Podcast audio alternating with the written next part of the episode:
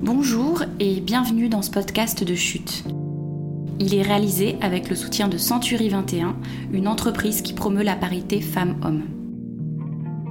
Pour le premier numéro du magazine papier qui vient de paraître, nous avons interviewé Erwan Tison, directeur des études de l'Institut Sapiens et auteur du livre Les robots, mon emploi et moi. Il analyse pour nous l'avenir du travail à l'aune de la révolution numérique. Vous n'avez pas eu le temps de le lire? Pas de souci, on vous le dépose dans vos oreilles. On écoute Erwan Tison nous livrer sa vision du marché de l'emploi dans un avenir pas si lointain.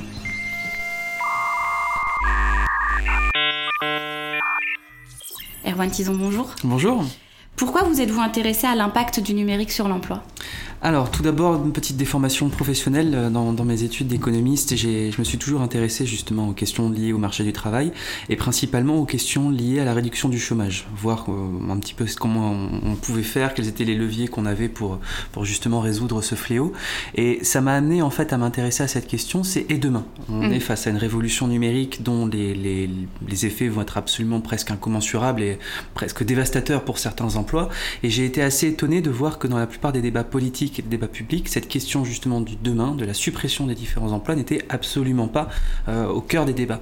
Alors le gros problème, c'est qu'on parle quand même de plusieurs millions d'actifs qui sont directement ou indirectement menacés par euh, cette formidable révolution technologique, et on ne continue, on ne les aide pas à anticiper justement et à les accompagner en leur disant, bah écoutez, il faut peut-être penser à transformer votre emploi, modifier certaines tâches pour éviter justement de vous retrouver au chômage demain.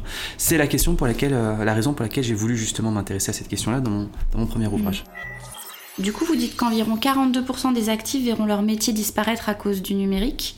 Et dans votre étude, vous distinguez quatre catégories d'emplois qui seront touchés différemment. Alors, je vais essayer de les citer. Les métiers robotisés, les métiers digitalisés, ceux qui seront améliorés et ceux qui seront protégés. Est-ce que vous pouvez nous donner des exemples plus précis? Alors, tout à fait. Donc, pour la première catégorie, les métiers qui seront robotisés, j'ai estimé que c'était environ 19% du stock d'emploi aujourd'hui en, France qui est concerné. Euh, tout simplement, c'est des métiers qui peuvent être remplacés par un simple bras articulé. On va parler par exemple, du métier de manutentionnaire, qui, euh, on le voit d'ailleurs, Amazon et Baidu, les deux géants du e-commerce, sont en train de remplacer ce métier-là par de simples bras articulés ou de simples chariots autonomes. Ensuite, les métiers digitalisés, c'est environ 23% du stock d'emploi, sont des métiers qui vont se faire remplacer par une intelligence artificielle ou un simple logiciel. Là où c'est intéressant, c'est que la plupart du temps, ce sont des métiers qui sont considérés comme des métiers col blanc. Donc là où avant toutes les révolutions technologiques ces 300 dernières années suppriment uniquement des métiers euh, de support et des métiers de col bleu, mm. là on touche vraiment toutes les catégories. Donc là, ce sont par exemple des métiers d'avocat, des métiers de comptable euh, ou des métiers de secrétaire de direction. Ensuite, tous les métiers qui vont se faire améliorer, c'est des métiers où on, on parle aujourd'hui de centaure, c'est-à-dire l'alliance homme-machine, qui va permettre en fait tout simplement aux personnes occupant ces métiers-là de pouvoir être améliorer, leurs tâches. Par exemple, toutes les fonctions médicales. Euh, un médecin aujourd'hui qui pourra être aidé d'une intelligence artificielle pour réaliser un diagnostic ou un chirurgien aidé justement d'un bras articulé pour avoir plus de précision et plus d'aide de, lors de, opérations. Et enfin, la dernière catégorie sont les métiers dits protégés sont des métiers en fait tout simplement qu'on a, qui opèrent des tâches qu'on n'arrive pas du tout à coder dans une machine. Euh, c'est pas nouveau, hein, ça date du paradoxe de Moravec des années 80, ce futurologue ingénieur américain qui avait dit qu'il serait plus difficile pour une machine de remplacer un jardinier qu'un neurochirurgien à cause justement des compétences tacites qui sont liées à son métier. Donc parmi ces métiers-là, effectivement le métier de jardinier, le métier de coiffeur, aujourd'hui c'est presque impensable et la plupart des informaticiens et des ingénieurs vous le diront de coder une machine pour qu'elle apprenne parfaitement à vous couper les cheveux, c'est-à-dire anticiper la moindre la moindre variations de millimètres, etc. Euh, donc ça, ce sont des métiers qui, en tout cas aujourd'hui, sont relativement protégés de la révolution numérique. Et quels effets vont avoir ces bouleversements sur l'ensemble de la société, selon vous? Euh, ils vont être multiples. On, va sur le marché du travail, outre cette, cette vague de, de, destruction et de transformation des emplois, ce qui est très intéressant de voir déjà, c'est que on, on va assister presque à une disparition de la pénibilité du travail. Alors ça ne veut pas dire qu'on sera tous très heureux de, se lever le matin pour aller au travail, mais quand on regarde en fait la plupart des emplois qui sont jugés pénibles par la DARES, le service statistique du ministère du Travail, ce sont des métiers qui sont concernés justement par cette révolution-là. J'ai cité le métier de manutentionnaire, mais citons aussi le métier de caissier, qui est considéré comme un des trois métiers les plus pénibles par la DARES et qui est en voie de disparition. Et en ça, je pense que justement, il ne faut pas se lamenter de voir ces métiers-là disparaître, mais plutôt s'en réjouir, de se dire qu'aujourd'hui, après plus de 4-5 000 ans d'évolution on arrive enfin à se dire qu'on arrive à occuper une personne autrement qu'en l'asseyant pendant 8 heures d'affilée et en lui faisant scanner des articles. On peut justement permettre à ces personnes-là de se réaliser autrement. Et sans ça, déjà, c'est une très bonne nouvelle. Donc sur la disparition, ou en tout cas l'atténuation de la, diminution de la pénibilité du travail, c'est une première bonne nouvelle.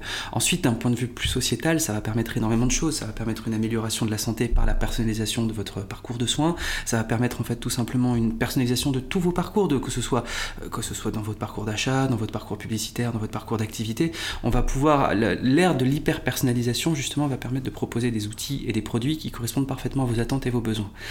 Euh, ensuite, on va aussi avoir l'évolution et l'explosion de la voiture autonome par exemple, qui va permettre de diminuer depuis 90% les accidents sur les routes, euh, qui va permettre de pouvoir faire circuler des personnes d'un point A à un point B sans dépendre d'un conducteur humain.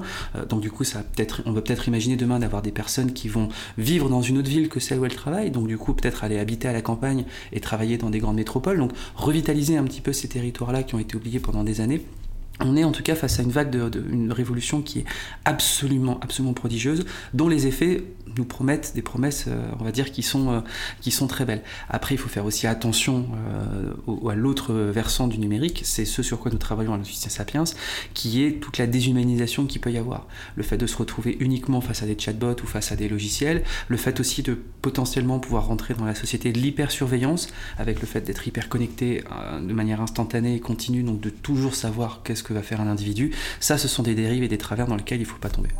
Oui, c'est ce qui est intéressant dans votre analyse. Vous dites que enfin, 42%, c'est quand même 4 actifs sur 10 qui vont peut-être voir leur emploi disparaître.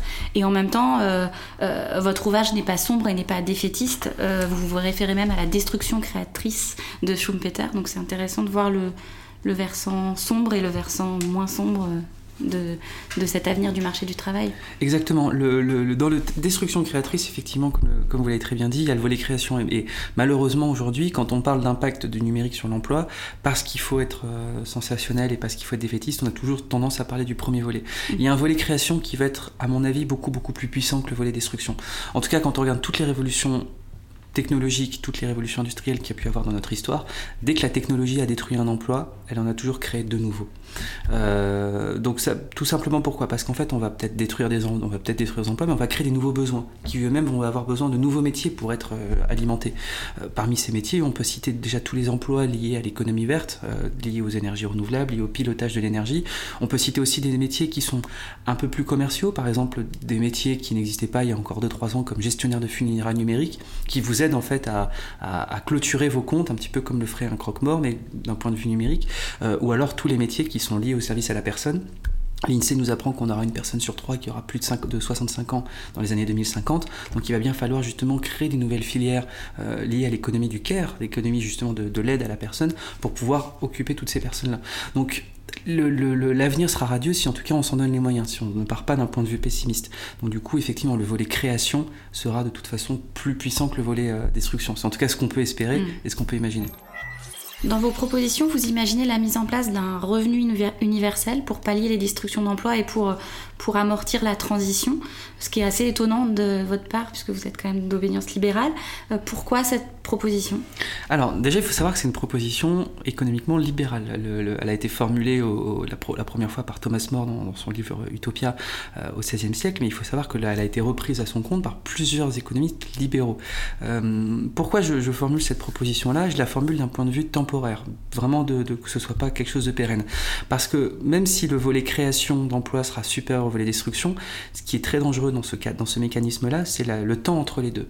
Si jamais on assiste effectivement à 42% des emplois qui disparaissent et 80% de nouveaux emplois qui se créent, mais qu'il y a 50 ans d'écart entre les deux, on va assister à 50 ans de chômage de masse, ce qui sera absolument désastreux pour notre société.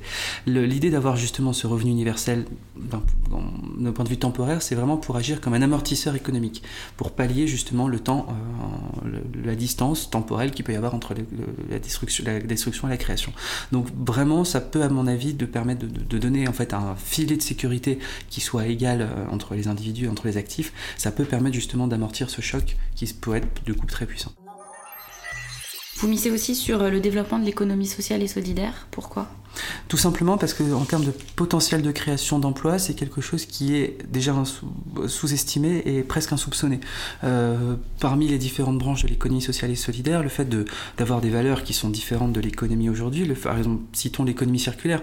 L'économie circulaire, qui est une des branches, euh, en tout cas l'économie sociale et solidaire, euh, plusieurs entreprises du secteur estiment que si jamais vous allez jeter par exemple une tonne de déchets électroniques, ça va créer un, un emploi. Si jamais vous allez faire circuler et recycler cette tonne-là, ça va créer 200 emplois. Ensuite, il y a tout ce qui est, comme je disais avant, lié au métier du care, de service à la personne, qui sont très forts dans l'économie sociale et solidaire.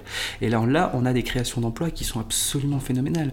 Euh, tout ce qui concerne l'aide à la personne, tout ce qui... mais on peut imaginer aussi que l'économie sociale et solidaire puisse se caler, se fixer sur plein de secteurs économiques existants, par exemple la livraison à domicile, euh, le, transport de personnes, etc., euh, etc. Donc, du coup, sortent de ces sentiers, de ces secteurs habituels pour vraiment couvrir tout le champ économique et pouvoir justement apporter la création d'emplois nécessaire à la réussite de la révolution numérique.